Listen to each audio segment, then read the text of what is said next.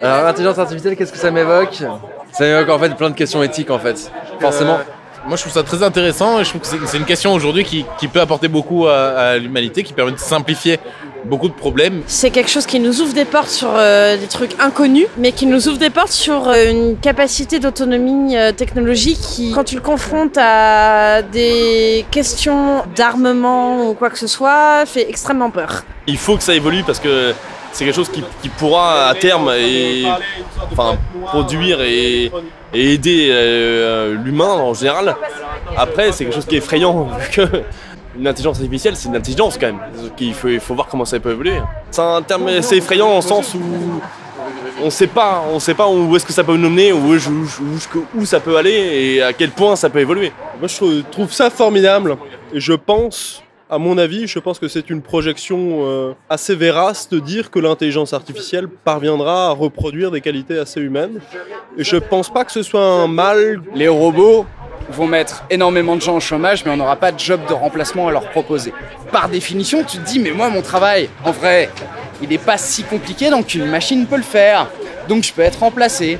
Et donc, comment tu réagis par rapport à ça? C'est-à-dire, je vais finir au chômage si jamais cette machine me remplace. Si les voitures euh, sont connectées, bah, qui va penser à mettre un antivirus sur sa voiture quoi? Je pense que ça peut nous aider à la fois sur des questions scientifiques et médicales, et euh, à la fois euh, nous aider malencontreusement euh, de ma part humaniste sur des questions militaires et contrôle de l'humanité. Mais en même temps, il y a quelque chose qui me rassure, c'est que euh, une intelligence artificielle est forcément artificielle. Donc même si elle est intelligente, elle est quand même artificielle. Donc elle n'a- même si elle a une capacité d'apprentissage, elle a quand même une capacité d'apprentissage qui est limitée.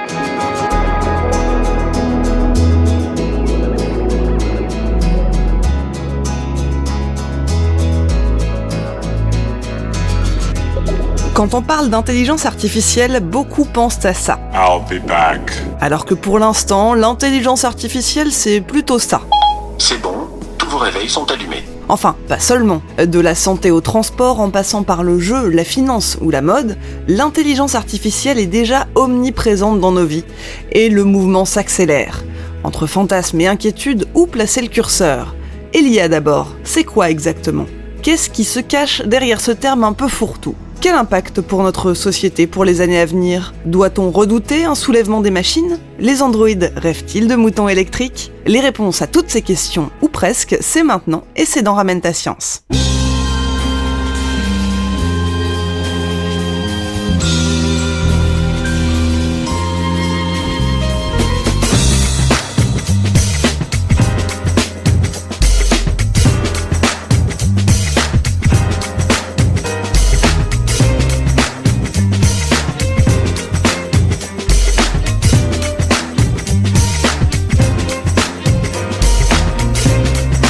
Dans RTS Ramène ta science, l'émission de vulgarisation scientifique de Geekzone. Ici, on décortique, on analyse, on explore un sujet à la fois. On fait la chasse aux idées fausses et on vous donne les clés pour en parler avec vos collègues à la machine à café. Moi, c'est Clémence, et comme dans chaque numéro, je serai accompagnée de notre cher docteur Saucisse, Bonjour. de l'ami Bini qui nous livrera son billet d'humeur en fin d'émission, et de Monsieur Fasquille aux commandes.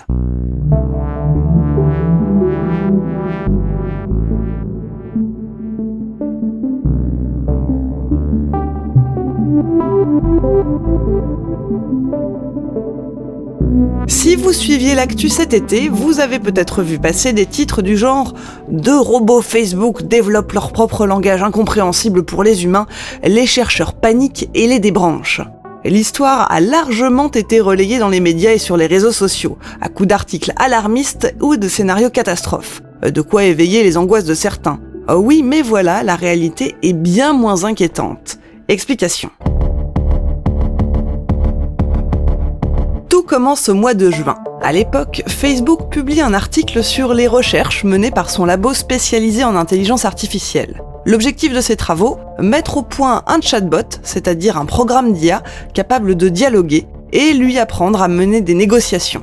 Le programme devait être en mesure d'adapter son langage et sa stratégie pour convaincre son interlocuteur. On l'entraîne donc à partir de nombreux exemples de négociations entre humains, mais pas seulement. Le programme est également entraîné à négocier contre lui-même. Et c'est là que ça se corse. Le chatbot et son double développent une version modifiée de l'anglais pour discuter. Le début de la fin? Non, vous pouvez quitter votre abri anti-atomique. Les programmes étaient tout simplement récompensés si leur négociation aboutissait, mais rien ne les incitait à mener leur conversation dans un anglais correct. Ils avaient donc créé un charabia à partir de vrais mots d'anglais, uniquement pour maximiser leur efficacité. Chassez donc de votre esprit cette image de deux robots complotant contre les humains. Les deux robots en question ne faisaient que remplir à leur manière la mission que les humains leur avaient assignée. Ouf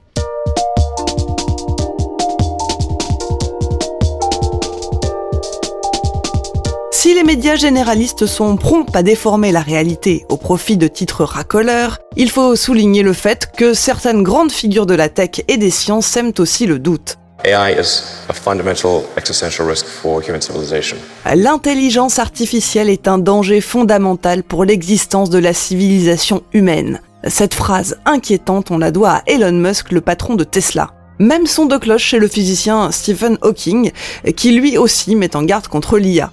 Que penser de ces déclarations lorsqu'elles sont énoncées par des scientifiques reconnus? Pour y voir plus clair, il faut tout d'abord se pencher sur la définition même de l'intelligence artificielle. Cette définition, c'est Jean-Gabriel Ganassia qui nous la donne. Cette euh, notion, cette euh, science, parce que c'est une science, a été fondée en 1956 par deux jeunes gens qui ont eu l'idée d'étudier l'intelligence avec les ressources de l'informatique. C'est une science qui est tout à fait captivante, c'est un objet scientifique extrêmement important. Jean-Gabriel Ganassia mène des recherches sur l'intelligence artificielle depuis plus de 25 ans. Il est également professeur à l'université Pierre et Marie Curie et président du comité d'éthique du CNRS. l'idée c'est que l'intelligence c'est un ensemble de fonctions. Donc il ne s'agit pas de définir l'intelligence.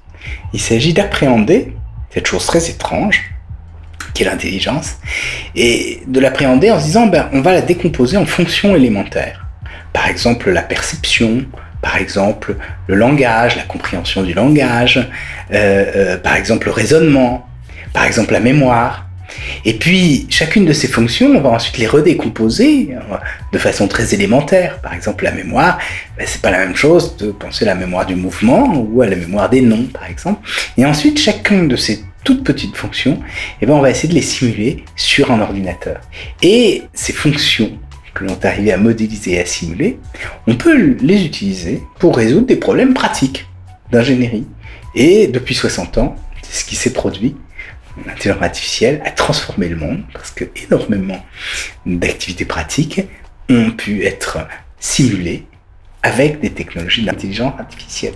Pour résumer, on peut donc dire que l'intelligence artificielle est la science dont le but est de faire faire par une machine des tâches que l'homme accomplit en utilisant son intelligence. On pourrait presque dire que c'est une science au service de l'homme. Mais alors, pourquoi en avoir peur? Pour Jean-Gabriel Ganassia, le terme intelligence artificielle est ambigu. Il est ambigu parce qu'il a un double sens, et c'est peut-être d'ailleurs ce qui a fait son succès.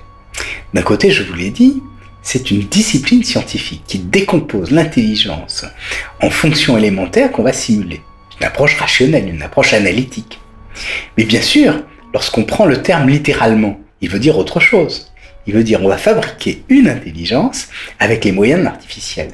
Et à ce moment, on s'imagine une espèce de monstre, un double de nous-mêmes qui va prendre son essor et nous dépasser. Et ça nous fait peur. Et ça rejoint en même temps à la fois nos rêves, et nos cauchemars. Mais ces craintes ne sont pas nées avec l'intelligence artificielle, elles existaient déjà dans l'Antiquité. Il y a un mythe que moi j'aime énormément, le mythe du golem. C'est euh, une statue d'argile. Alors le fait qu'elle soit d'argile, bien sûr, n'est pas anodin, hein, puisqu'on sait que, que, dans la Bible, on dit que Dieu a fait l'homme d'argile. Et on passe derrière ses dents un message et il s'anime, un peu comme un, un ordinateur. Et bien sûr, il prend une vie autonome on raconte que le créateur du golem, qui était un homme très sage, hein, un jour avait oublié d'enlever son message de derrière les dents. C'était un samedi, il était à, la, synagogue. Et à ce moment-là, le golem s'est mis à faire tout un tas de bêtises, faire du bruit, mettre le feu, etc. Il a été alerté, il est revenu, et dans sa grande sagesse, il a détruit le golem et il a caché les morceaux du golem pour que jamais personne ne puisse le reconstituer. On voit là, bien sûr, cette mythologie hein, qui est celle d'un double, hein, qui est à la fois au départ fait pour nous protéger, fait pour nous aider, fait pour nous seconder, qui atteste par sa perfection de la perfection de son créateur, d'une certaine façon, puisqu'il faut le faire, d'une certaine façon, l'homme se hisse à l'image de Dieu, hein, donc ce qui est positif. Et en même temps, il faut qu'il soit capable de voir, euh, lorsque cette chose est dangereuse, qu'il ait le courage de détruire sa propre œuvre. Alors, on voit bien sûr qu'on est ici dans le registre de la mythologie. On n'est plus du tout dans celui de la technologie. Et on conçoit bien sûr que la technologie prête à réactivation de ces mythes anciens. Ils sont inscrits au cœur de l'homme d'une certaine façon.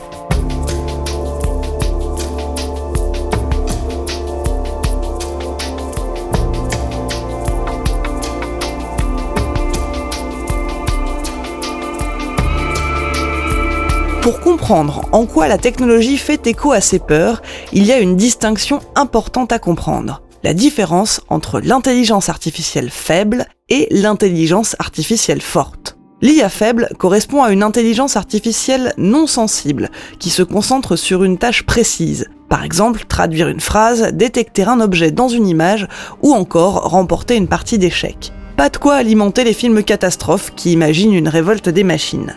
De l'autre côté, il y a l'IA forte, qui fait référence à un programme capable non seulement de produire un comportement intelligent, mais aussi d'éprouver une impression d'une réelle conscience de soi, de vrais sentiments et une compréhension de ses propres raisonnements. Précisément le type d'IA qu'on retrouve dans les blockbusters hollywoodiens qui nous font frémir. Envisager que les machines nous dépassent et décident qu'elles n'ont plus besoin des humains pour exister, c'est tout de suite beaucoup plus flippant. Flippant, certes, mais est-ce que ce scénario est crédible? Le philosophe John Searle s'est posé la question. Au début des années 80, il a inventé une expérience de pensée pour déterminer si un programme informatique serait suffisant pour reproduire la conscience et donner un esprit à un système. C'est ce qu'il a appelé la chambre chinoise. On imagine un Américain c'est important qu'il soit américain, les Américains sont réputés ne parler qu'une seule langue. Imaginons un Américain qui soit dans une prison en Chine. C'est une prison un peu particulière, les gardiens ne parlent que le chinois.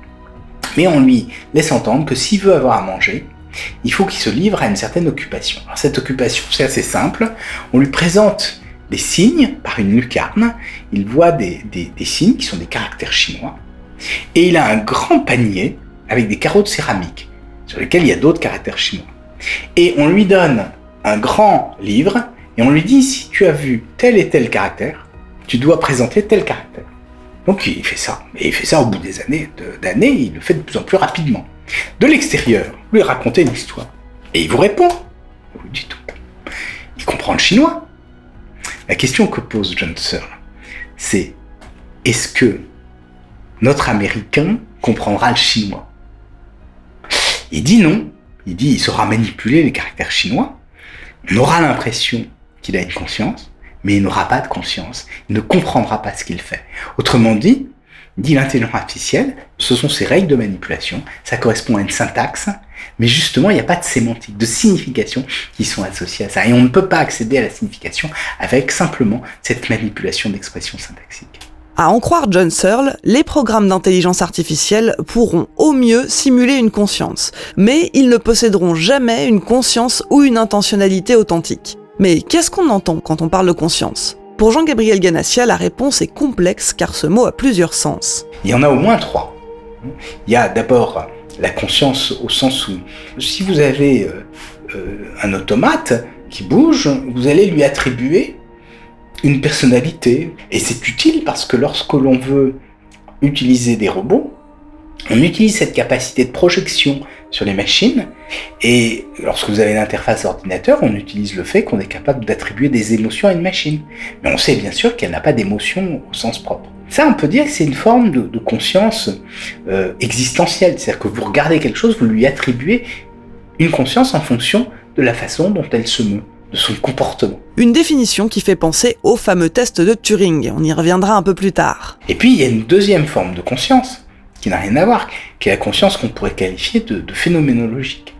C'est le fait que vous ressentez, c'est le fait que vous avez mal, c'est le fait que euh, euh, vous n'aimez pas ou vous aimez quelque chose. Alors ça, c'est extrêmement difficile. Est-ce qu'on peut savoir si une machine éprouve euh, euh, des sensations de, de, douleur, par exemple? Et puis, si elle éprouve des sensations de douleur ou du dégoût, est-ce que ce serait le même que le nôtre? Même s'il y avait une conscience phénoménologique pour les machines, c'est-à-dire une perception d'émotion, elle devrait être très différente de la nôtre ressentir des émotions propres aux humains n'aurait finalement pas de sens pour une machine. Sans compter que les machines ne sont pas des organismes vivants, ce sont des assemblages de composants électroniques. La notion de douleur, par exemple, leur est par essence étrangère. Si vous voulez changer un circuit dans votre robot, pas besoin d'anesthésie générale. Et puis y a un troisième sens de conscience, vous l'avez dit tout à l'heure, la conscience de soi. La conscience, c'est lié à la réflexion.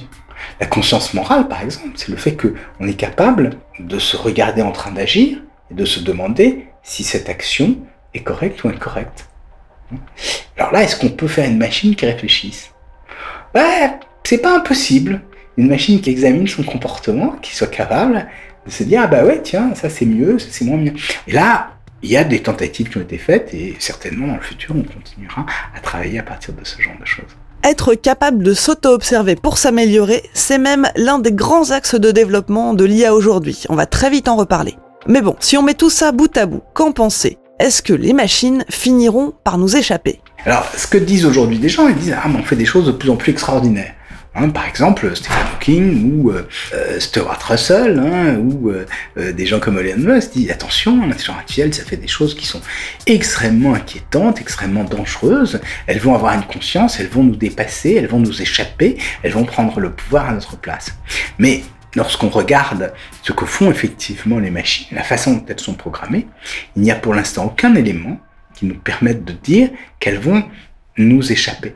Alors il se peut que, bien sûr, elles nous déroutent, il se peut qu'elles euh, nous induisent en erreur, mais elles n'auront pas de conscience propre, c'est-à-dire qu'elles n'auront pas une volonté propre. C'est-à-dire qu'elles ne sont pas capables de prendre leur autonomie au sens philosophique, c'est-à-dire d'être capables de se donner elles-mêmes des propres buts. Même si, bien sûr, elles peuvent tout à fait faire énormément de dégâts si on ne fait pas attention. Hein, et c'est bien sûr là où euh, se situe le malentendu.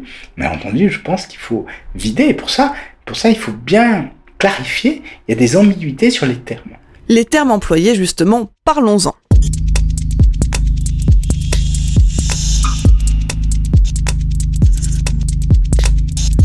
Mon cher docteur Saucisse, jusqu'ici, la discussion était d'ordre quasi philosophique.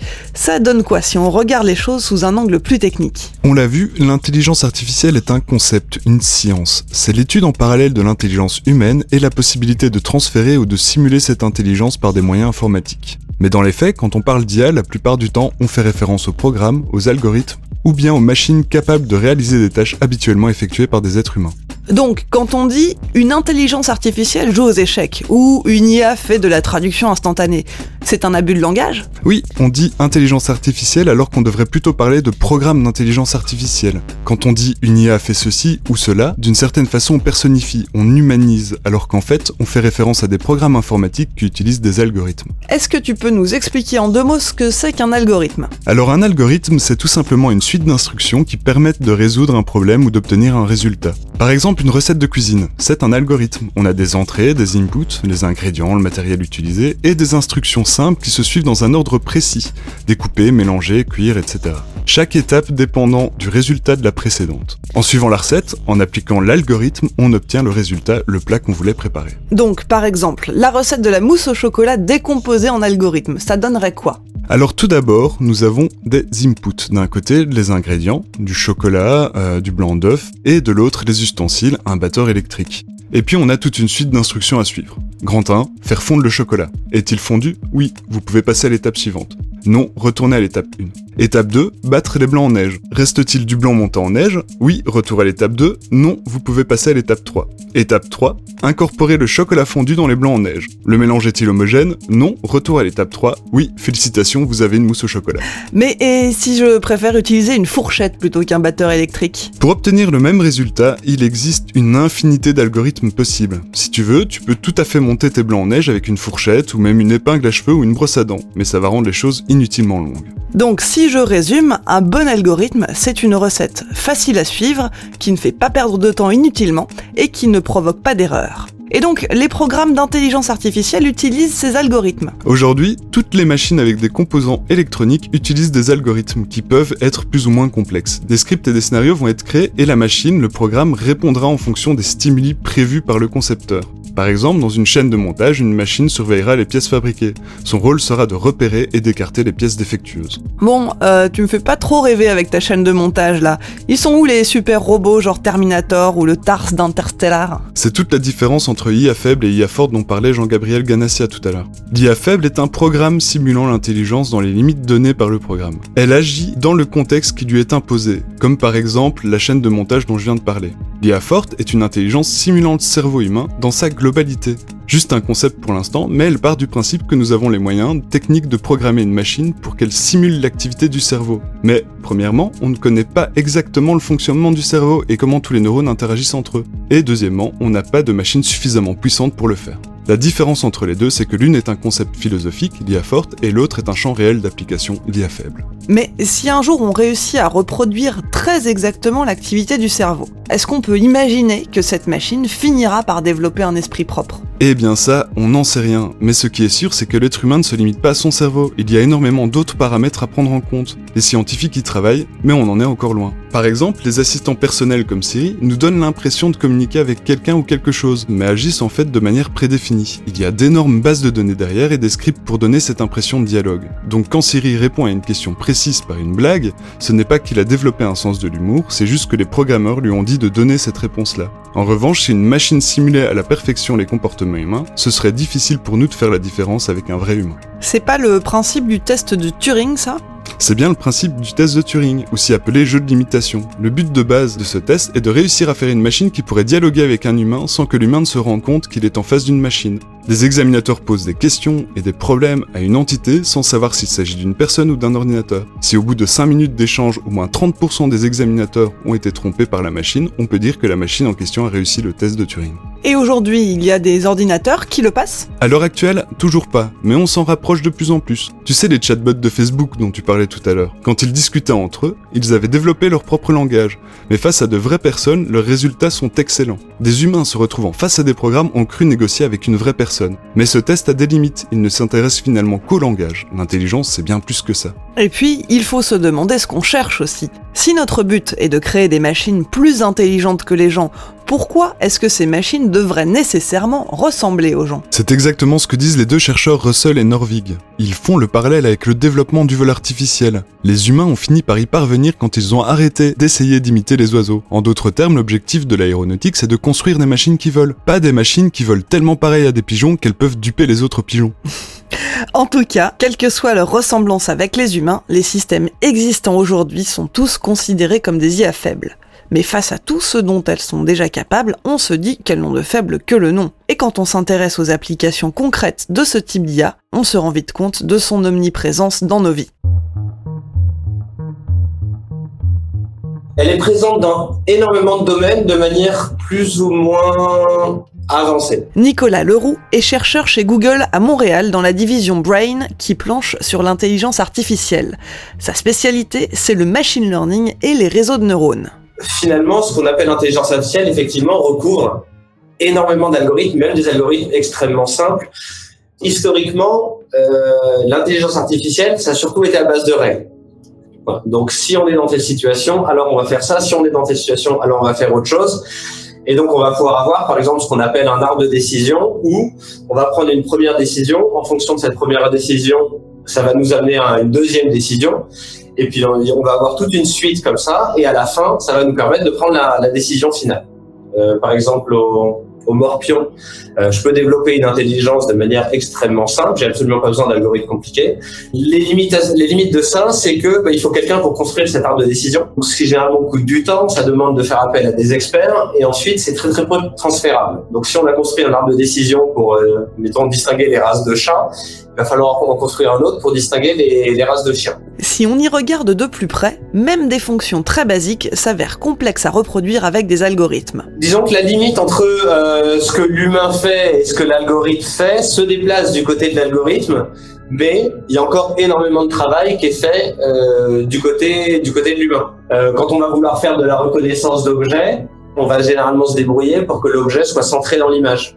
Si je te montre une image et que je te demande de, de me dire ce qu'il y a dedans, même s'il y a plusieurs objets, je pense que tu vas instinctivement comprendre lequel est concerné par ma question. C'est peut-être l'objet qui sort de l'ordinaire ou euh, pour un algorithme, c'est beaucoup moins évident. Quand on évoque l'IA, on a tendance à imaginer de super robots androïdes capables de faire du kung-fu, prédire la météo du lendemain et commander une pizza en même temps. Désolé de briser vos rêves, mais ça c'est pas pour tout de suite. Nicolas Leroux l'explique très bien. Ce dont euh, je pense les gens ne se rendent pas forcément compte, c'est à quel point aujourd'hui les intelligences artificielles sont spécialisées. C'est-à-dire que l'algorithme qu'on va utiliser pour faire de la reconnaissance d'image ne va pas être le même que pour faire de la reconnaissance de vidéo, que pour faire de la reconnaissance de son. Et même au sein de la reconnaissance d'image, celui qui va être utilisé pour faire la reconnaissance de, euh, d'adresse sur les plaques des maisons va pas forcément être le même que celui pour distinguer des différentes races de chiens. L'une des grandes réussites des dernières années, par exemple, c'était de DeepMind sur des jeux Atari. Et ce qu'ils ont réussi à obtenir, c'est qu'une intelligence artificielle entraînée sur un jeu Atari était capable d'être utilisée pour un autre jeu Atari. Et déjà ça, c'était une performance de généralisation qui n'était pas évidente à obtenir. Euh, donc on est très très loin de euh, ce qu'on appelle une intelligence artificielle euh, générale qui est capable de résoudre plein de problèmes simultanément.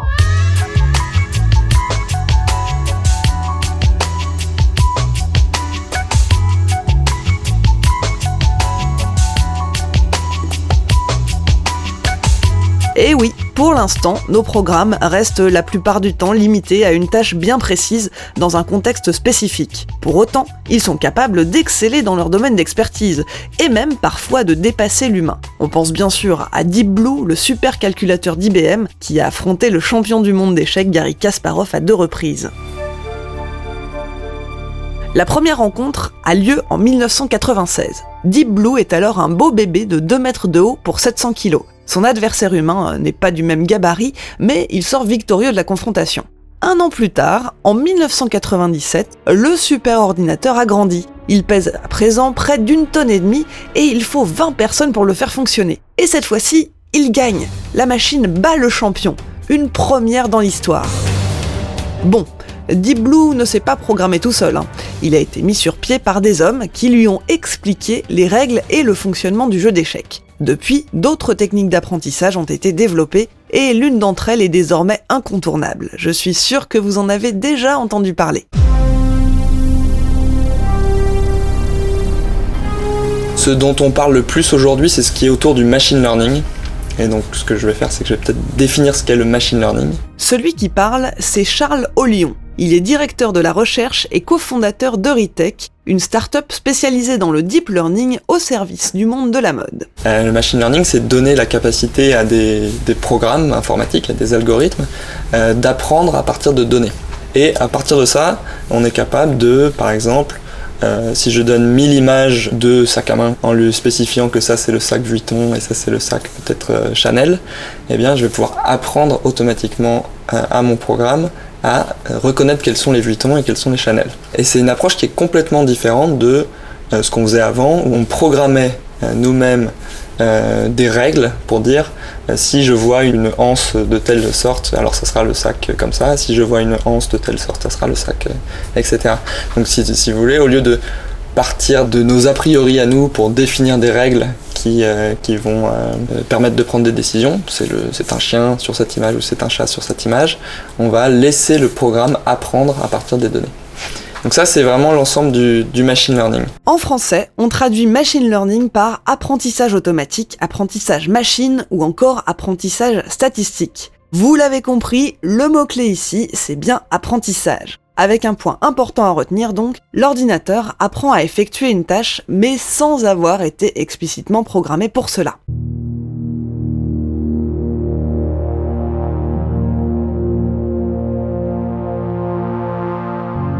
Comment ça marche? Il faut tout d'abord préciser qu'il existe plusieurs types d'apprentissage. Mon cher docteur Saucisse, je te propose de commencer en nous parlant de l'apprentissage supervisé. Il faut imaginer des exemples qui constituent une base de données. Un expert humain a étiqueté tous ces exemples. Mettons qu'on souhaite apprendre à un programme de reconnaissance d'images à faire la différence entre les chiens et les chats. On va l'abreuver d'un très grand échantillon de photos labellisées chats et d'autres photos labellisées chiens.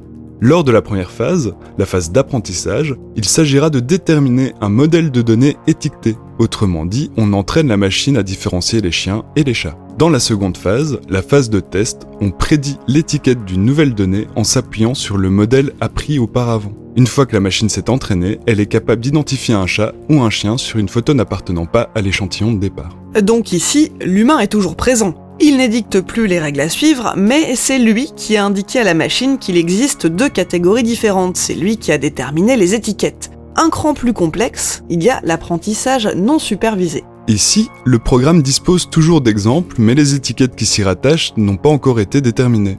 Si on reprend l'exemple précédent, la phase d'apprentissage se passera avec des photos non labellisées et la machine séparera d'elle-même les photos en groupes homogènes. Pour cela, elle se basera par exemple sur la forme des oreilles, la forme des yeux, le pelage, etc. Jusqu'à n'obtenir que deux groupes différents qui correspondent finalement d'un côté au chien et de l'autre au chat. C'est donc l'algorithme tout seul qui doit découvrir la structure des données. Il fait son propre classement sur lequel il peut ensuite s'appuyer en phase de test. Ok, apprentissage supervisé, apprentissage non supervisé, je vois la différence. Est-ce qu'il existe d'autres types d'apprentissage? Oui, on peut aussi parler de l'apprentissage par transfert. Ici, on s'intéresse au cumul des connaissances. L'idée est de réutiliser des connaissances acquises en résolvant un problème et de les appliquer à un problème différent mais assez similaire. Si on reprend l'exemple des animaux de compagnie, il faut s'imaginer un algorithme qui aurait appris à reconnaître différentes races de chats. Si dans un second temps, on lui fournit une base de données avec différentes races de chiens, il pourra réutiliser des éléments acquis en classant les chats et s'en servir pour apprendre à classer les chiens sans repartir de zéro. C'est une approche qui se rapproche un peu de la façon dont nous, les humains, nous développons nos connaissances. Mais pour l'instant, c'est encore compliqué à mettre en œuvre. Bon, jusqu'ici, on est resté assez passif. C'est toujours l'homme qui fournit les bases de données à l'algorithme.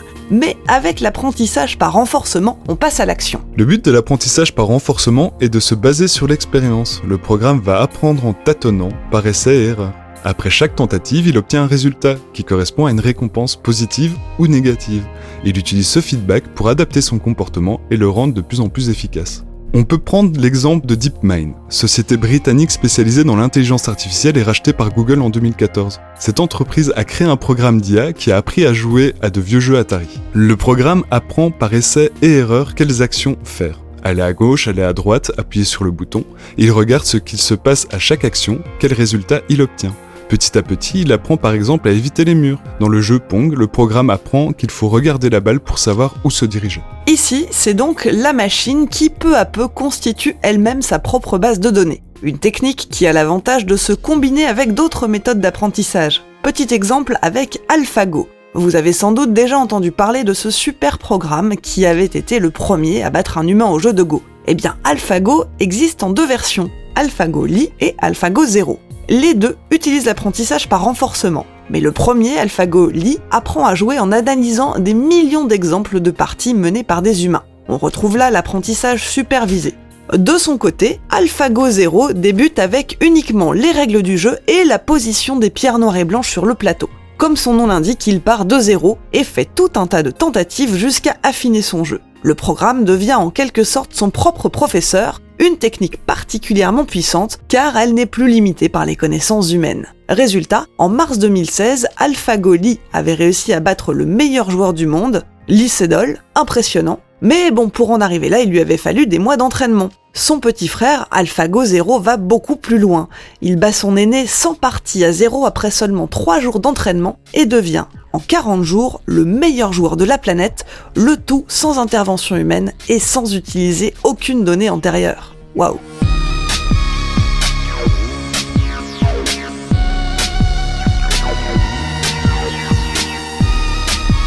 ces techniques dont on vient de parler correspondent à des types d'apprentissage.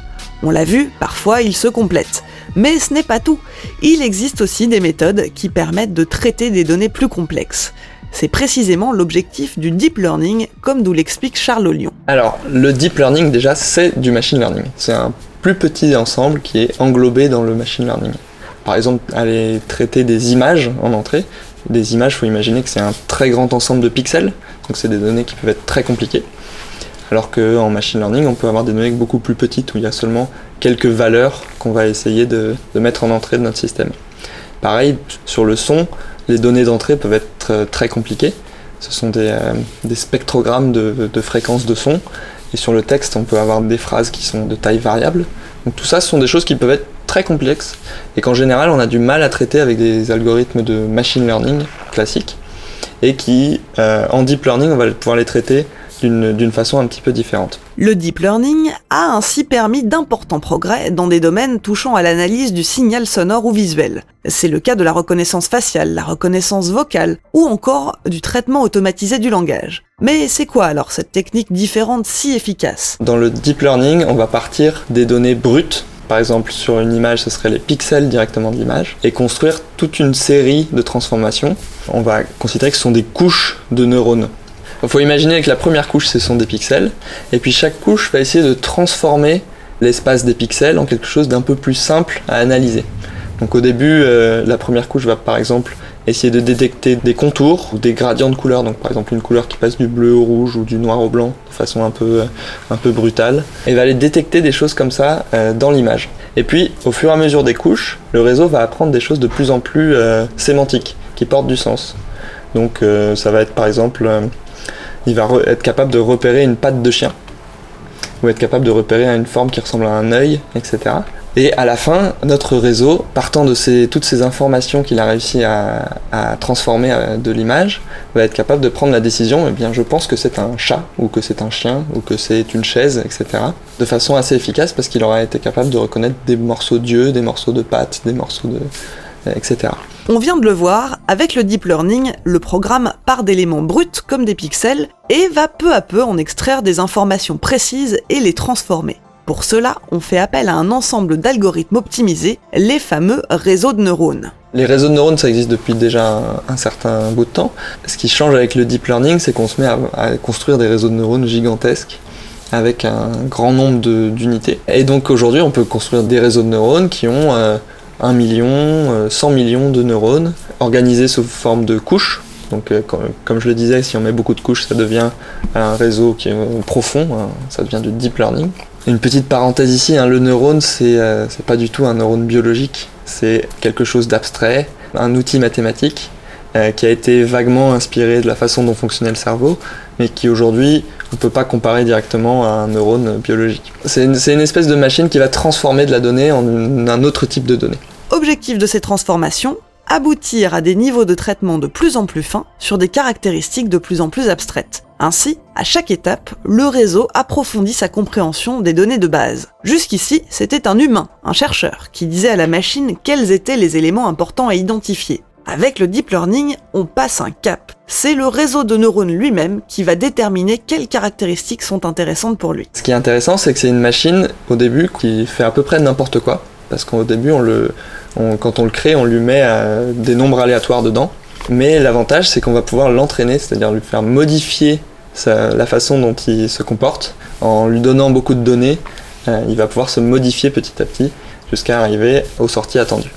Par exemple, si on se dit euh, un chat est caractérisé par ses oreilles pointues, ben, le jour où on a une photo de chat et les oreilles sont cachées, euh, l'algorithme va plus dire que c'est un chat. Alors que finalement, ce qui fait que c'est un chat, c'est tout un ensemble de choses qu'on peut pas vraiment caractériser très finement. Et l'avantage du deep learning, c'est que justement, on ne cherche pas à les caractériser, on va laisser faire et c'est lui qui va trouver tout seul euh, ces différentes caractéristiques dans l'image. C'est lui qui va se spécialiser sur les pattes de chien, sur euh, peut-être les yeux euh, ou ce genre de choses parce que ce sont des éléments très caractéristiques de, par exemple, d'un chien, d'un homme, d'un être humain, etc. C'est ainsi qu'en 2012, les chercheurs de Google X ont construit un réseau qu'ils ont abreuvé de 10 millions de captures d'écran issues de YouTube. Toutes ces images étaient choisies aléatoirement et surtout elles n'étaient pas étiquetées, rien n'indiquait à la machine ce qui se trouvait dessus. Eh bien, après trois jours d'entraînement, le programme avait appris lui-même à détecter des têtes de chat. Il avait découvert le concept de chat tout seul sans qu'on lui dise là c'est un chat. Incroyable, non?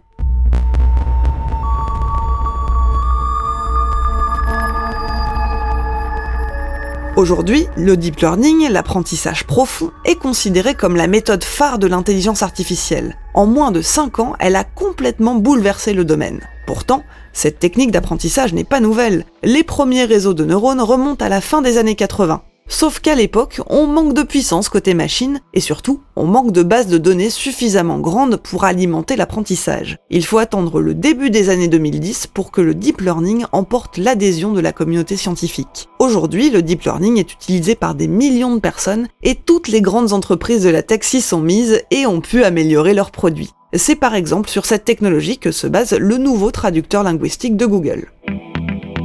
Avant, ça se basait sur euh, des données statistiques de si j'ai euh, ce mot-là dans ce contexte-là, en français par exemple, en général ça se traduit par ce mot-là dans ce contexte-là en anglais. Donc on avait euh, un ensemble de données statistiques qui avaient été récoltées et un ensemble de règles qui permettaient de faire, un- disons que c'est comme si c'était un dictionnaire bien amélioré, euh, avec des règles et, et beaucoup d'ingénierie qui était très efficace hein, pour pouvoir passer d'une langue à une autre. La difficulté c'est que du coup, à chaque paire de langues, il faut construire des règles différentes, c'est pas forcément facile. Euh, La nouvelle architecture, elle se base sur un grand réseau de neurones auquel on a donné simplement des paires de phrases. Donc par exemple une phrase en anglais et puis une phrase en français qui correspond à sa traduction. Et on lui en a donné des, millions, des millions de paires de phrases. Et on a laissé le réseau apprendre à faire ce passage d'une langue à une autre. On gagne vraiment beaucoup euh, sur les, les mesures de performance euh, classiques de traduction. On l'a dit, les bases de données sont très importantes. Elles constituent le carburant qui permet au programme d'apprendre. Mais la puissance des machines qui doivent assurer tous ces calculs est également primordiale.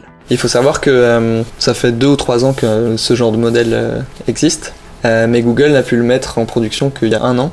Le fait d'utiliser un réseau de neurones demande beaucoup plus de calculs, c'est beaucoup plus lourd que le fait d'utiliser les méthodes précédentes. Et donc ça a été débloqué ce service au moment où ils ont construit des architectures de processeurs ultra rapides qui s'appellent les TPU et qui sont faits pour faire des réseaux de neurones. Et au moment où ils ont pu mettre ça en production, eh ben, ils ont pu mettre tout le service de Google Translate en production.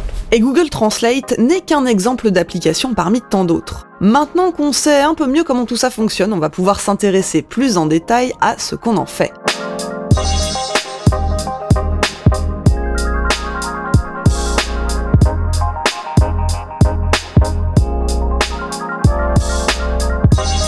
Faire une liste exhaustive des applications concrètes de l'intelligence artificielle tournerait un peu au catalogue. Alors, je vous propose de faire quelques zooms sur des exemples précis. On va commencer avec quelque chose qui pourrait sembler basique, mais qui est plus complexe que ce qu'on imagine, les assistants personnels virtuels comme Siri, Google Now ou Cortana. Alors ces logiciels font intervenir plusieurs fonctions. Dans un premier temps, ils vont apprendre à reconnaître notre voix, notre intonation ou notre accent. Celles et ceux qui ont déjà testé ces assistants savent qu'ils ne fonctionnent pas parfaitement à la première utilisation et qu'il faut souvent répéter les mots pour se faire comprendre. Mais au fur et à mesure de leur utilisation, l'assistant reconnaît mieux nos phrases, il apprend à nous reconnaître. On fait ici appel à la reconnaissance vocale. La deuxième fonction concerne la compréhension de ce qui a été demandé.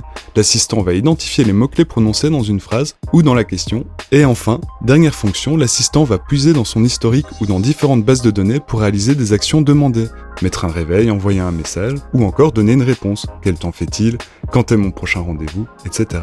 Et tout ce beau monde fonctionne en faisant appel à des bases de données gigantesques et de nature variée, puisqu'elles ont accès ici à la connaissance en ligne. Elle va chercher les réponses sur Google, Wikipédia. C'est une sorte de gros moteur de recherche qui parle en somme. Mais pas seulement. C'est-à-dire? Elles utilisent aussi des bases de données issues de nous-mêmes, l'utilisateur. L'historique de recherche, la localisation GPS et l'historique de localisation, les divers rendez-vous, les entrées dans les agendas, l'identification de mots-clés dans les mails. L'assistant apprend de nos comportements et de nos habitudes.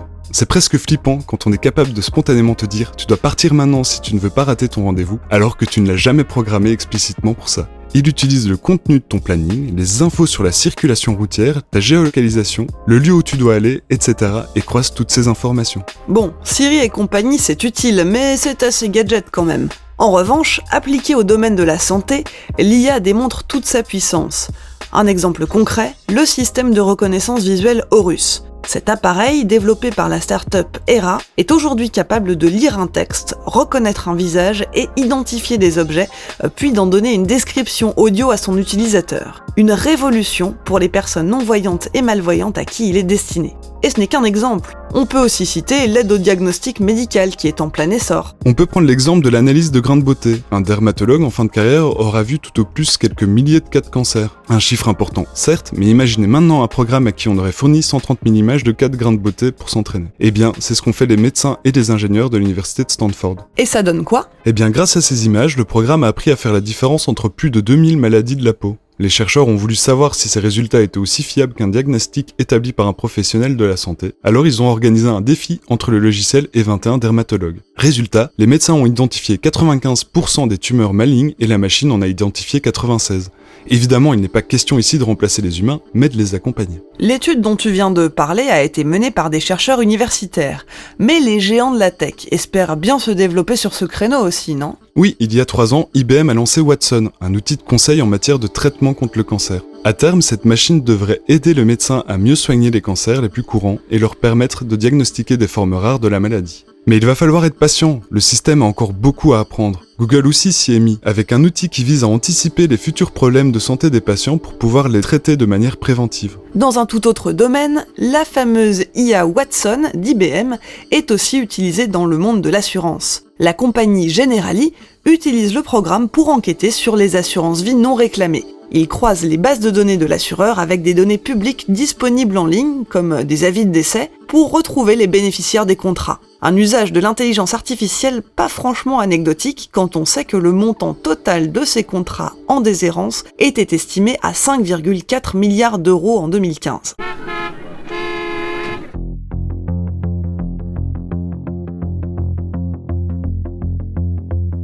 Autre domaine dans lequel énormément d'informations sont à croiser, les voitures autonomes. Alors les voitures autonomes et autres véhicules autonomes sont capables de rouler sur route ouverte sans intervention d'un conducteur. Pour y arriver, elles sont équipées de capteurs numériques qui récupèrent une foule d'informations. Toutes ces données sont traitées par des logiciels qui vont reconstituer la situation routière en 3D. Est-ce qu'il y a un trottoir ici? Est-ce que la ligne au sol est continue ou discontinue? Quel est ce panneau? Etc. Ce sont ensuite des algorithmes qui décident de la meilleure réponse, mettre le clignotant, s'arrêter, effectuer un dépassement, etc. Mais c'est pas risqué ça Une généralisation de ce type de véhicule conduirait à des baisses des accidents, puisqu'ils sont très souvent liés à des erreurs humaines. Mais ce n'est pas tout, cela permettrait aussi de réduire les embouteillages, de réduire les espaces nécessaires au parking, ou encore de développer la livraison automatique. Cela pose toutefois des questions, comme la responsabilité juridique en cas d'accident, le risque de piratage informatique d'un ou de plusieurs véhicules, ou encore la possibilité pour un constructeur automobile ou un gouvernement de surveiller, voire de contrôler les déplacements des usagers. Mais concrètement, on en est où? Les experts prédisent la voiture autonome disponible pour tous d'ici 2030, mais dès aujourd'hui, des modèles de test commencent à prendre la route et des dizaines de projets ont vu le jour.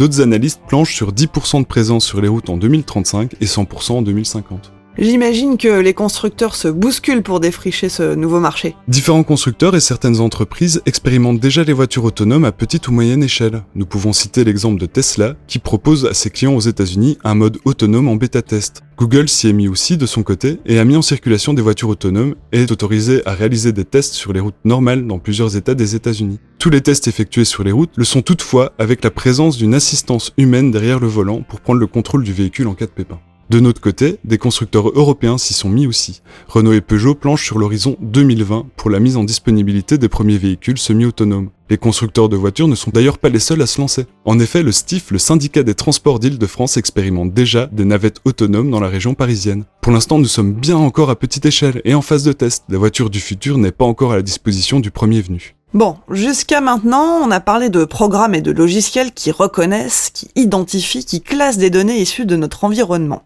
Mais il existe aussi des programmes d'intelligence artificielle qui sont capables de produire des contenus. Écoutez plutôt.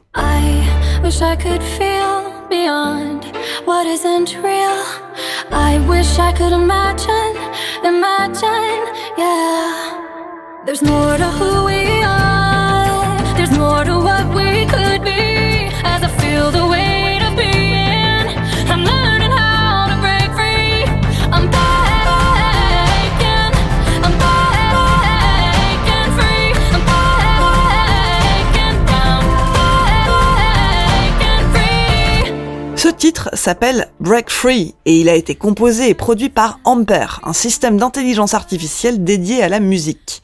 C'est la chanteuse américaine Taryn Southern qui a écrit les paroles et qui chante. Mais le programme s'est occupé des parties instrumentales de A à Z, des harmonies aux séquences en passant par les accords. La chanteuse n'a eu qu'à lui communiquer quelques indications comme la vitesse des chansons désirées ou les instruments qu'elle préfère utiliser.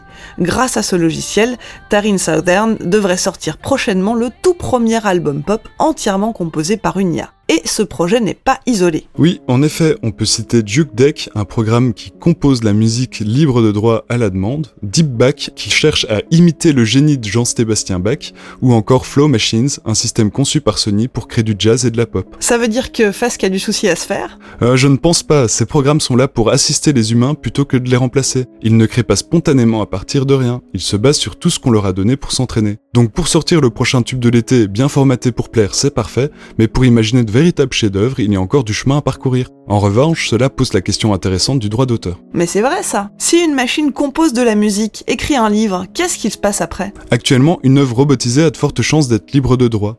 En effet, pour être protégée au titre des droits d'auteur, une œuvre doit être une œuvre de l'esprit, qui porte l'empreinte de la personnalité de l'auteur. Mais des œuvres libres de droit, ça risque de ne pas trop trop plaire aux studios et aux maisons de disques par exemple. La question se pose donc et les politiques commencent à s'y intéresser.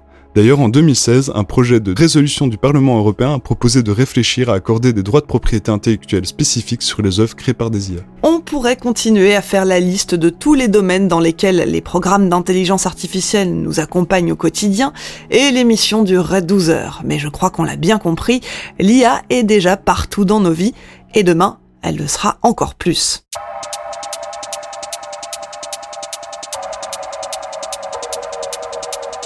Avec une telle montée en puissance, il est légitime de se poser des questions.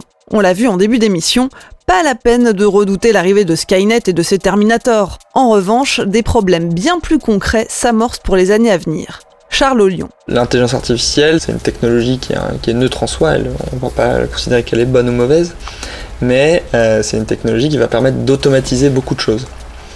Donc c'est euh, à peu près une, euh, une évidence que euh, ça va changer des choses au niveau de l'emploi. Même son de cloche chez Nicolas Leroux. Il y a effectivement énormément d'emplois qui vont être profondément modifiés et il y a énormément d'emplois qui vont disparaître. Aujourd'hui, dans les endroits où l'intelligence artificielle est utilisée, euh, l'automatisation permet euh, d'avoir une efficacité absolument phénoménale.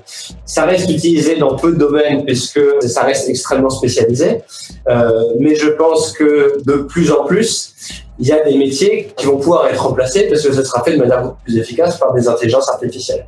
Et donc, ce serait bien de se poser dès maintenant la question de que va-t-il advenir des gens qui aujourd'hui occupent ces métiers? Ces technologies pourraient aussi créer de nouveaux emplois et en transformer certains qui existent déjà. Et à bien y regarder, ce n'est pas la première fois que nous sommes confrontés à un défi de ce type. On a historiquement automatisé les tâches manuelles et là, je pense qu'il y a un certain nombre de tâches intellectuelles qui vont également être automatisées. Et donc en ce moment, par exemple, euh, je m'intéresse à l'histoire de la révolution industrielle, donc comment le, comment le travail a évolué avec l'arrivée de la machine à vapeur, l'électricité, quand tout à coup il y avait beaucoup moins de travail nécessaire. Donc comment s'est faite la répartition entre amélioration des conditions de vie, euh, quelle a été la redistribution des profits? Et je pense qu'il y a des questions similaires qui vont arriver dans les années à venir. On peut même aller plus loin. Avec l'avènement de l'intelligence artificielle, c'est la place même du travail au sein de notre société qui est remise en question. Aujourd'hui, quand on dit oh, euh, euh, l'intelligence artificielle va prendre le travail des humains, c'est horrible, qu'est-ce qu'on peut faire? Je trouve ça dommage de voir la question de ce point de vue et de ne pas mettre en place les outils nécessaires pour que ce soit vu comme une bonne chose qu'une intelligence artificielle prenne le travail d'un humain. Euh, Aujourd'hui, ça pose plein de problèmes puisque beaucoup de gens voient leur valeur centrée autour du travail et ne pas avoir de travail, c'est un problème. Potentiellement, à mon avis, le, le développement de l'intelligence artificielle va changer ça et donc il va falloir réussir à modifier notre façon de penser et voir le travail comme quelque chose de différent que ce qu'il est aujourd'hui. Pour accompagner cette transition, l'idée d'une taxe sur les machines fait son chemin. Le fondateur de Microsoft, Bill Gates, en est un fervent défenseur et c'était une des propositions de campagne de Benoît Hamon. Le principe taxer la richesse créée par les robots pour financer la protection sociale. En Corée du Sud, c'est officiel, le sujet sera sur la table lors de la prochaine révision fiscale.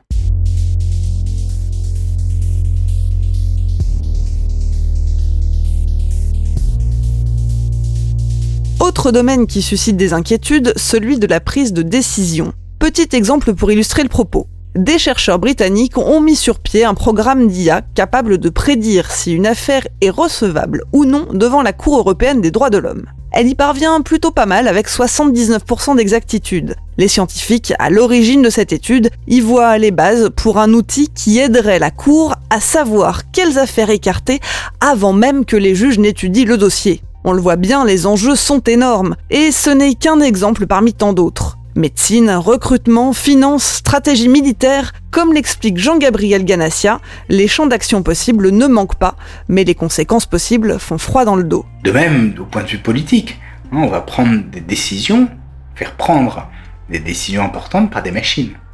Et donc ça peut euh, avoir un impact sur euh, la liberté, sur la démocratie. Hein. C'est-à-dire qu'on va vous expliquer que euh, les machines sont bien plus fiables que les hommes et donc que nous n'avons plus à décider que c'est euh, de euh, euh, choisir, par exemple, hein, tel ou tel homme politique hein, ou telle ou telle orientation, hein, et, que elles seront plus rationnelles que, que, que nous le sommes. Peut-on faire confiance aux machines pour des questions aussi délicates? Nicolas Leroux insiste sur la limitation des systèmes existants. Il y a de plus en plus de décisions qui vont être assistées euh, par l'intelligence artificielle avec toutes les limites que ça implique. Et je pense que le principal problème qui peut se poser avec le passage euh, d'une décision humaine à une décision euh, automatique, c'est euh, la déresponsabilisation de cette décision. C'est pour ça qu'aujourd'hui, on utilise la majorité des algorithmes dans des cas où soit les conséquences sont faibles, si je reconnais un chat au lieu d'un chien, fondamentalement, les, conséquences sont, assez faibles, soit on est la décision d'un humain qui, lui, va être capable d'apporter des garanties beaucoup plus fortes. Mais si on veut un jour utiliser des algorithmes dans des situations critiques, sans humain dans la boucle, euh, va se poser la question de quelle garantie on peut offrir et aujourd'hui on n'a pas de garantie à offrir. Se planquer derrière la décision de la machine, on imagine aisément ce que ça pourrait donner. Ah mais madame, je suis désolé, c'est pas moi qui refuse votre demande de prêt, c'est notre logiciel qui dit que ce n'est pas possible. Euh, sauf qu'on vient de le voir, la technologie à l'heure actuelle est loin de se suffire à elle-même. D'ailleurs, il est temps de mettre le doigt sur un paradoxe important. Si les machines manquent encore de fiabilité, c'est notamment la faute des humains qui ont construit cette belle mécanique. Je pense qu'on doit avoir la même méfiance à l'égard d'une décision qui est prise de manière automatique, se rendre compte quels sont les résultats de énormément de choix humains dans la composition de la base de données, dans le choix de la fonction utilisée.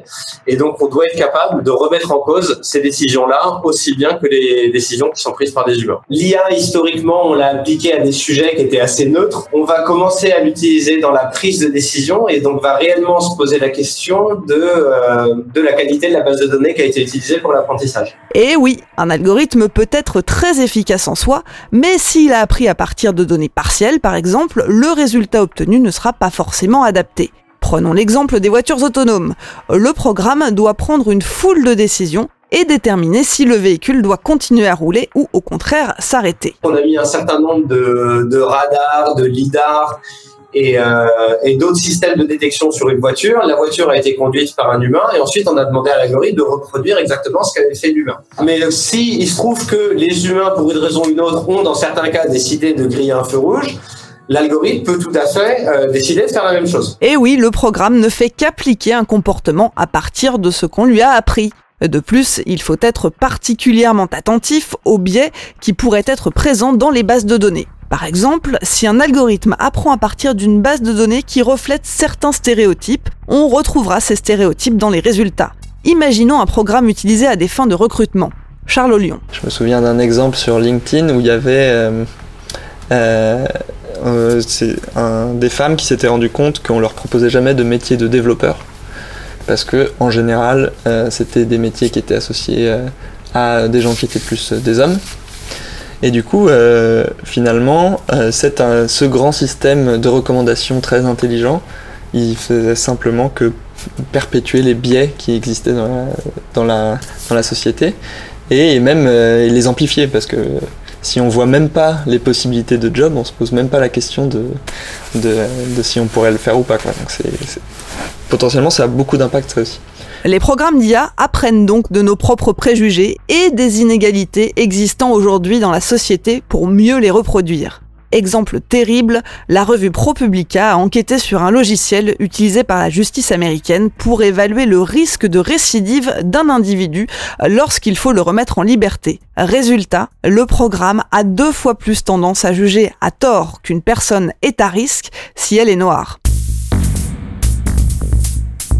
Mais on fait comment alors pour empêcher un programme de perpétuer des stéréotypes racistes ou sexistes? C'est pas évident, mais il y a tout un domaine de, recherche qui est euh, euh, basé là-dessus, qui essaye de, d'une certaine façon, débiaiser des modèles.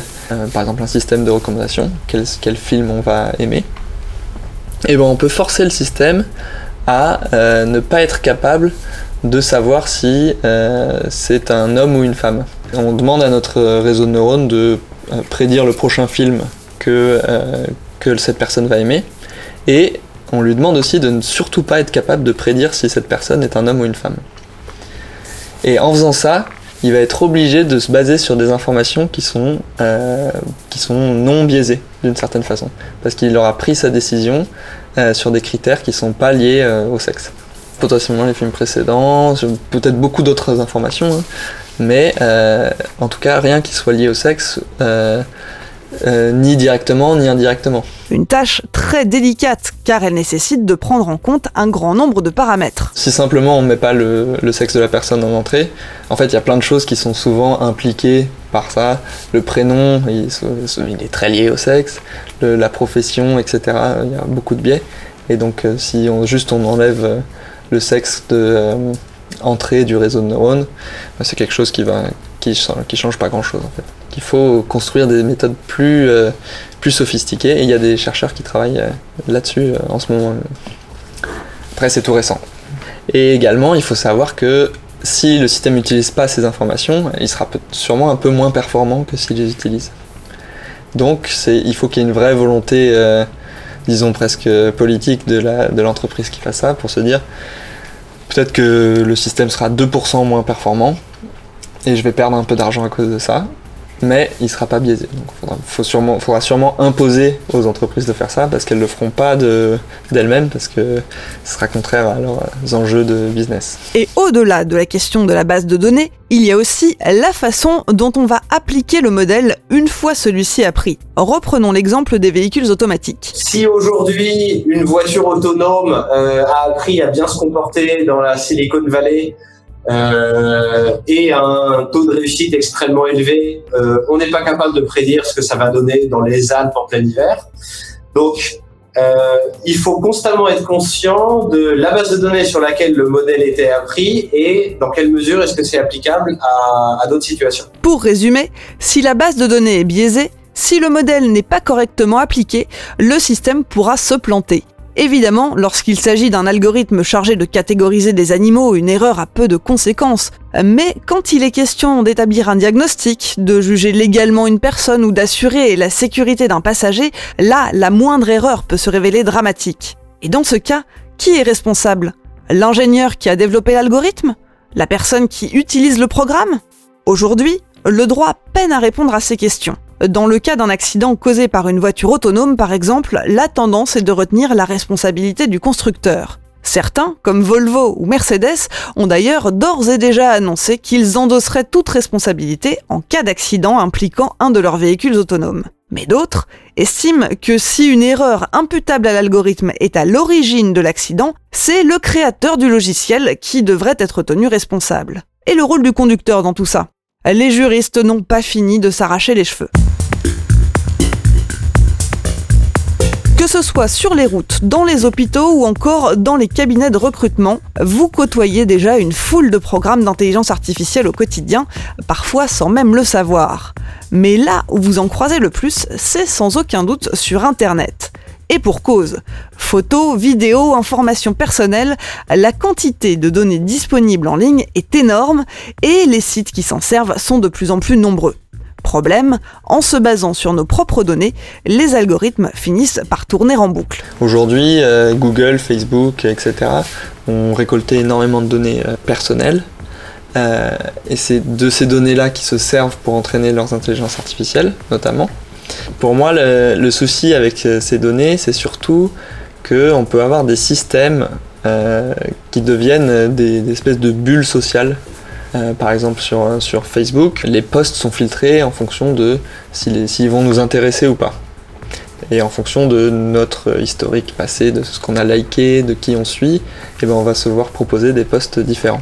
Et donc c'est là où il peut y avoir des, systèmes qui forment des petites bulles euh, dans lesquelles euh, on se voit proposer que des choses qui vont nous intéresser et on voit plus du tout le monde extérieur. Et oui, en utilisant nos propres données pour nous cibler, les algorithmes finissent par nous enfermer. Dans le même genre, on s'est tous retrouvés avec des pubs récurrentes pour des plombiers après avoir cherché des astuces pour déboucher son évier. Pourtant, aujourd'hui, les médias ne se privent plus pour utiliser ce type d'algorithme et les inviter en conférence de rédaction. Chez Melty, par exemple, le programme Shape analyse les conversations sur les réseaux sociaux, les recherches Google et les tendances sur Twitter pour définir les sujets qui plairont le plus aux lecteurs. Traduire pour générer le plus de clics. Le risque ici, c'est que toute la sphère de l'info finisse par passer sous silence certains sujets pour la simple raison qu'ils ne sont pas assez vendeurs. Pire encore, ce phénomène peut contribuer à l'émergence de fake news. Ce sont des, euh, morceaux d'informations qui sont relayés très fort, simplement parce qu'on sait que les gens vont beaucoup cliquer dessus. Et donc tout ça, ça a été généré, euh, ces, problématiques, à cause d'algorithmes qui ont appris à réagir au mieux à ce que les gens veulent, euh, à faire le plus de likes possible, à faire le plus de- d'engagement possible. Et euh, pour moi, c'est ça aussi qu'il faut réguler, ce genre de système, parce qu'ils ont un impact qu'on voit pas tout de suite, mais qui peut être très fort. Le phénomène des fake news n'est pas nouveau, mais les algorithmes comme celui de Facebook renforcent considérablement leur portée. Et les personnes à l'origine de la désinformation se frottent les mains. Les fausses infos diffusées bénéficient d'une caisse de résonance incomparable. Certains en ont même fait un business, euh, comme les habitants de Vélès, une petite ville de Macédoine. Leur astuce, ils ont lancé une centaine de sites pro-Trump qui propagent de fausses informations à la gloire du président américain. Objectif, générer de l'argent grâce à la publicité. Écrit spécifiquement pour plaire aux partisans de Donald Trump et posté sur Facebook, ces articles sont largement relayés et c'est le jackpot pour les créateurs des sites.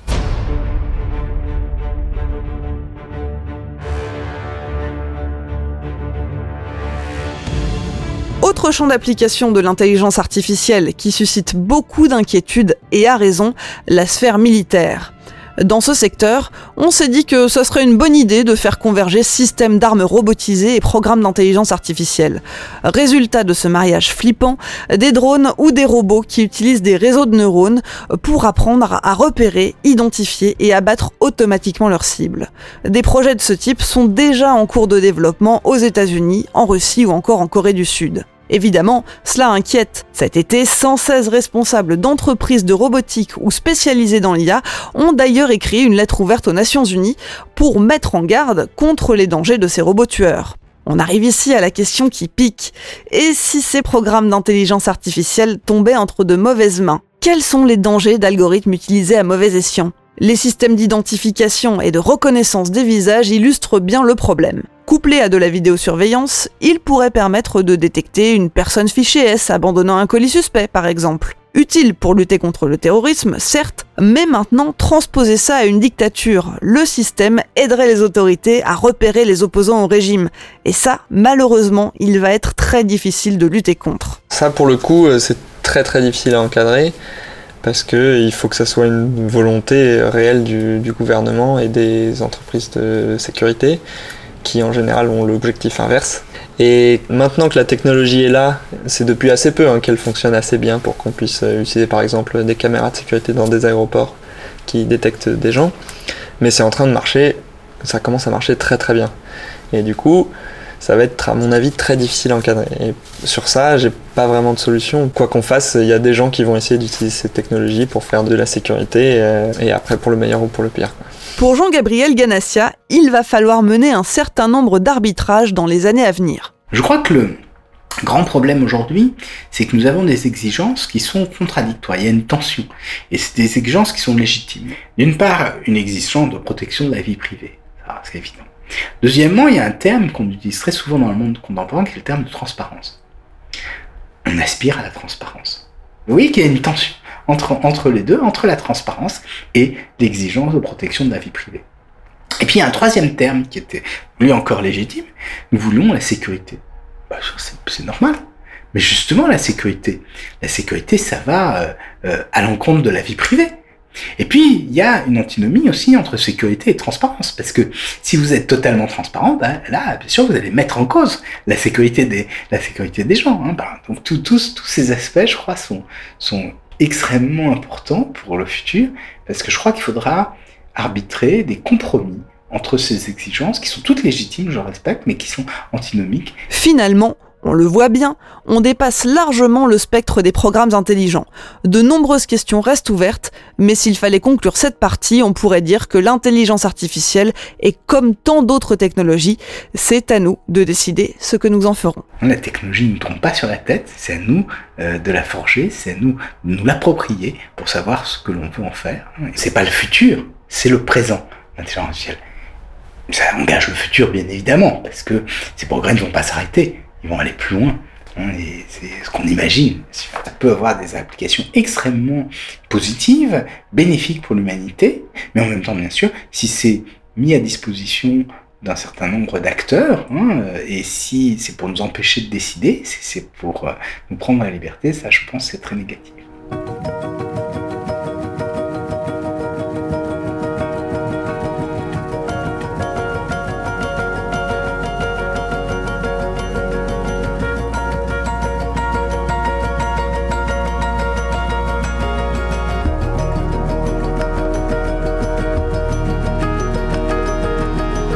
Finalement, ceux qui prédisent une révolte des machines sont à côté de la plaque, mais il y a quand même des risques à prendre en compte et qu'on va devoir garder à l'esprit pour encadrer le développement des programmes intelligents.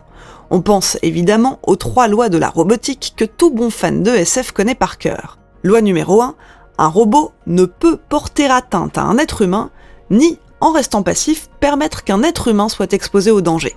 Loi numéro 2, un robot doit obéir aux ordres qui lui sont donnés par un être humain, sauf si ces ordres entrent en conflit avec la première loi. Loi numéro 3, un robot doit protéger son existence tant que cette protection n'entre pas en conflit avec la première ou la deuxième loi. Ces règles ont été imaginées par l'écrivain de science-fiction Isaac Asimov, et elles commencent à dater un peu. La première fois qu'elles ont été citées explicitement, c'était en 1942. Alors aujourd'hui, on en est où? Alors la question de l'éthique et de la régulation des recherches autour de l'intelligence artificielle a abouti à la création du Future of Life Institute en 2014.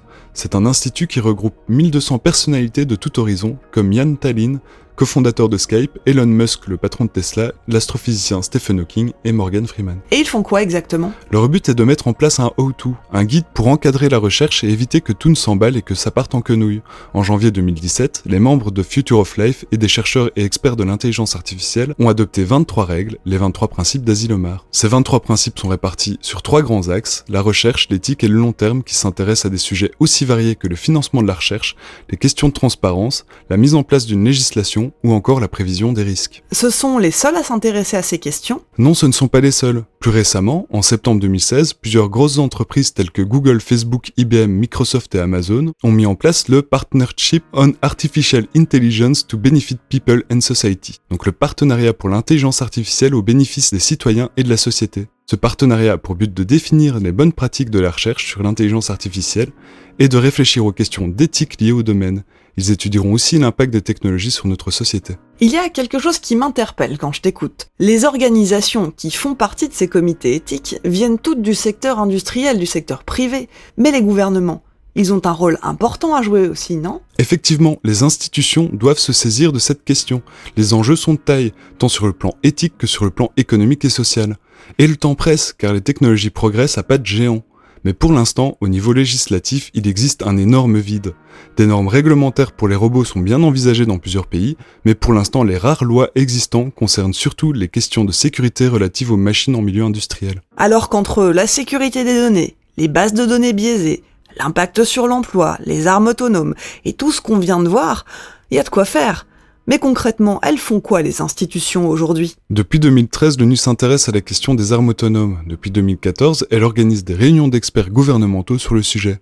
La dernière en date devait se tenir au mois d'août, mais elle a été finalement reportée au mois de novembre. Officiellement, 19 pays soutiennent la prohibition de ces armes, mais aucune réglementation internationale n'en interdit l'usage. Et pour les autres domaines? En février, le Parlement européen a voté une résolution qui demande à la Commission européenne de proposer des règles sur la robotique et l'intelligence artificielle avec un objectif double. Exploiter pleinement le potentiel économique de ce secteur et garantir un niveau standard de sûreté et de sécurité. Ça commence donc à bouger, mais ça prend du temps. Et en France, ça donne quoi? Côté français, pour l'instant, on cherche à faire un état des lieux. De janvier à mars de cette année, le groupe de travail France IA, constitué de chercheurs et d'acteurs du secteur, a planché sur le sujet et a accouché d'un rapport de 300 pages contenant toute une série de recommandations. Les questions d'éthique et de réglementation y étaient mentionnées, mais cette feuille de route s'intéressait surtout aux aspects économiques. Et quand on interroge le directeur de cette initiative, il n'en fait aucun mystère. Il ne faudrait pas créer trop de contraintes pour ne pas brider la créativité des entreprises. Ouais, le business d'abord, quoi.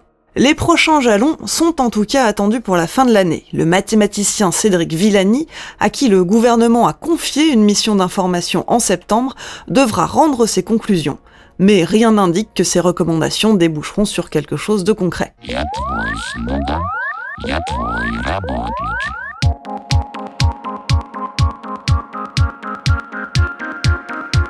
Vu le développement exponentiel du secteur et le recours de plus en plus généralisé au programme d'intelligence artificielle, l'adaptation de la législation et la mise en place de bonnes pratiques commencent à urger. Certains ont même peur qu'à ce rythme, les ordinateurs nous dépassent. Il y a des théoriciens de la technologie très tôt qui, voyant les progrès, euh, le perfectionnement des ordinateurs, ont dit bah, si la puissance de calcul continue à augmenter, si elle augmente de façon exponentielle, bah, à un moment donné, les machines vont être plus rapides que nous. Et si elles sont plus rapides que nous, ils en déduisent qu'elles sont plus intelligentes que nous. Et si elles sont plus intelligentes que nous, le statut de l'homme dans la nature va changer. Donc voilà l'hypothèse. Cette hypothèse, c'est ce qu'on appelle la singularité, un concept évoqué dès les années 30 mais qui connaît un regain de popularité depuis une trentaine d'années. Ce qui se passe depuis quelques années, c'est que des gens qui sont des ingénieurs, qui prétendent être des scientifiques, disent ça va arriver, c'est inéluctable. Et bien sûr, euh, à partir de ça, ils peuvent en tirer deux conclusions. Soit les machines vont prendre le pouvoir et détruire l'humanité, ce qui est assez inquiétant. Soit, au contraire, nous allons nous greffer sur les machines, les machines vont nous aider à nous étendre. Cette hypothèse fait rêver les transhumanistes qui estiment que cela pourrait devenir réalité dans les années 2030 ou 2040. Sauf que cette hypothèse est aussi contestée depuis longtemps pour son manque de base scientifique. On lui reproche notamment de ne pas tenir compte de certaines limites techniques et énergétiques, sans compter les limites politiques, économiques ou encore stratégiques. Mais alors, que peut-on attendre plus concrètement dans les années à venir? Des chercheurs d'Oxford, de Yale et d'AI Impact ont sondé 352 experts en apprentissage machine à ce sujet. Selon ces experts, d'ici 2030, les machines pourraient devenir meilleures que les humains dans le domaine de la traduction des langues. Elles seraient capables de rédiger des essais, conduire des camions ou encore travailler dans le commerce et la vente. Impossible dans ce contexte de ne pas mentionner le retentissement de cette technologie sur l'économie. Tout comme ce fut le cas lors des deux premières révolutions industrielles, nous devons nous attendre à une véritable redéfinition des contours de l'économie. Une étude Accenture de 2016 suggère que l'intelligence artificielle pourrait contribuer à augmenter la productivité mondiale de 40% d'ici 2035. Une autre étude menée par PwC estime qu'en 2030, le secteur de l'IA pèsera 15 700 milliards de dollars dans l'économie mondiale.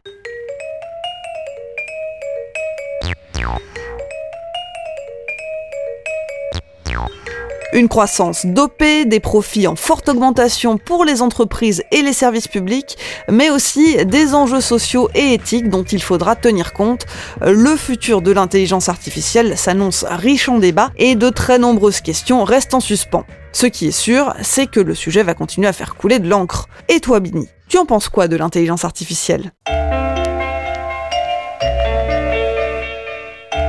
Alors il y a un vrai débat ces jours-ci au sujet de ce qui va anéantir l'humanité en premier. On n'est pas en rate d'options, réchauffement climatique, inégalité sociale, obésité, perturbateurs endocriniens, dictateurs hystériques flanqués d'armes atomiques, la liste des menaces potentielles est longue et variée comme les affaires qui pèsent sur la famille Balkany. Sur le plan dramaturgique, mon éventualité préférée reste qu'on se fasse exploser le caisson par une armée de Roomba et Scuba engrainés à coups de propagande anarchiste.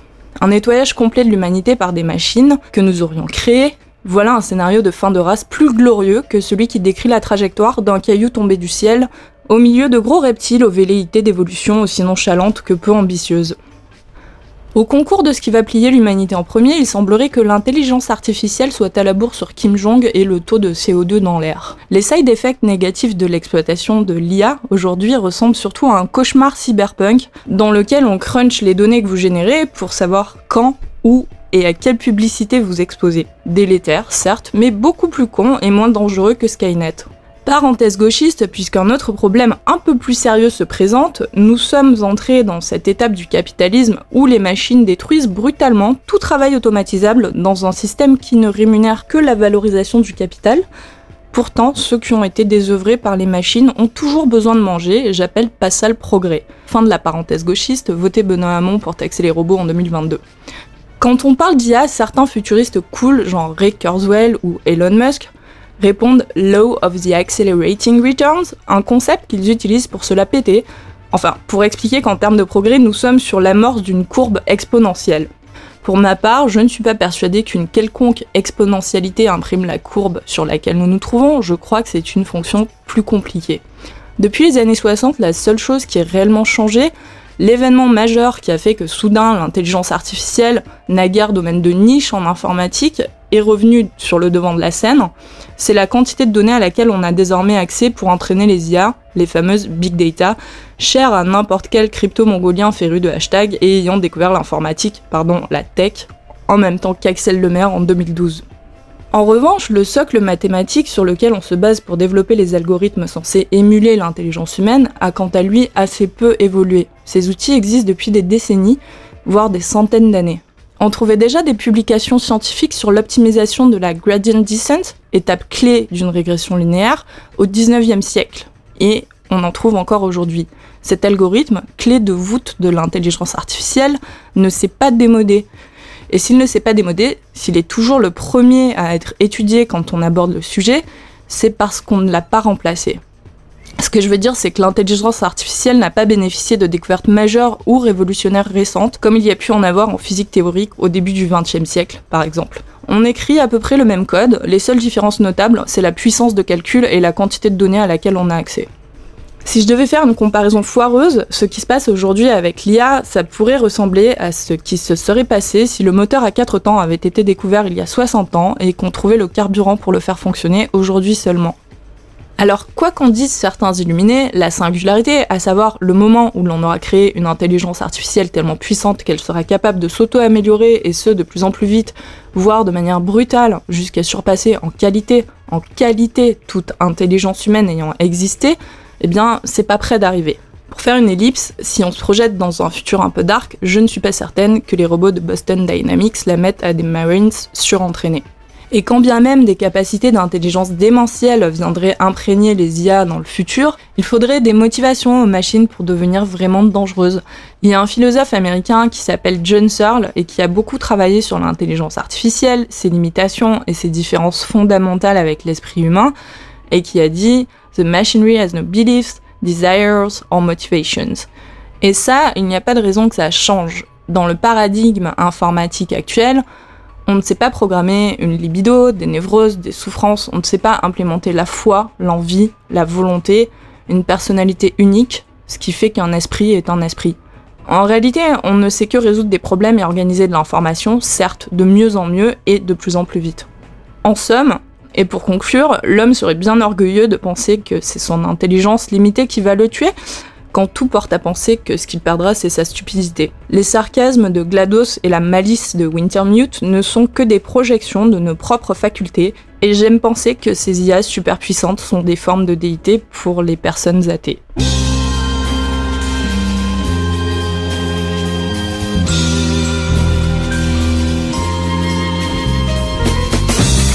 Descendre ces nouvelles déités de leur piédestal pour vous montrer l'intérieur de leur circuit, c'est ce qu'on a essayé de faire tout au long de cet épisode.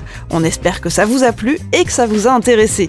Si c'est le cas, n'hésitez pas à nous laisser un petit commentaire sur la page iTunes de l'émission. Merci d'ailleurs à tous ceux qui nous font des retours, ça nous intéresse toujours d'avoir votre avis. Merci aussi à mes acolytes, Dr Saucisse, Bini et Faskill, sans qui rien de tout ça ne serait possible. Pour le prochain épisode, rendez-vous en 2018 et promis, cette fois-ci, on essaiera de pas trop traîner. D'ici là, vous pouvez réécouter cet épisode et tous les précédents dans la section podcast de geekzone.fr, sur iTunes ou dans vos flux RSS. Allez, salut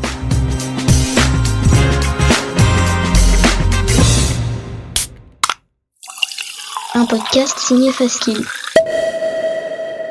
Faskill.com Je t'explique pas comment Voilà. on parle dans un micro, j'imagine que tu sais. Pas trop près, pas, trop comme ça. Là, là, Ça. comme ça, c'est très bien. Bon.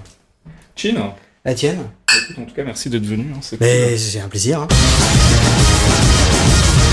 Dans le Canap, c'est votre rendez-vous mensuel sur Geekzone, un rendez-vous durant lequel Faskill s'entretient avec un invité, sans fil conducteur, sans questions préparées, mais avec des bières. Pendant environ une heure, posé au calme dans un confortable canapé, on y parle de son parcours, de son actu et parfois aussi du sens de la vie. Dans le Canap alias DLC, c'est tous les mois exclusivement sur geekzone.fr. En fait, il faudrait que tu sois ton invité un jour. Ce serait marrant, que t'aies des, des, des gens proches de toi qui te connaissent bien, qui fassent, qui fassent la même chose. Et les gens, les, les gens, ils kifferaient. hein.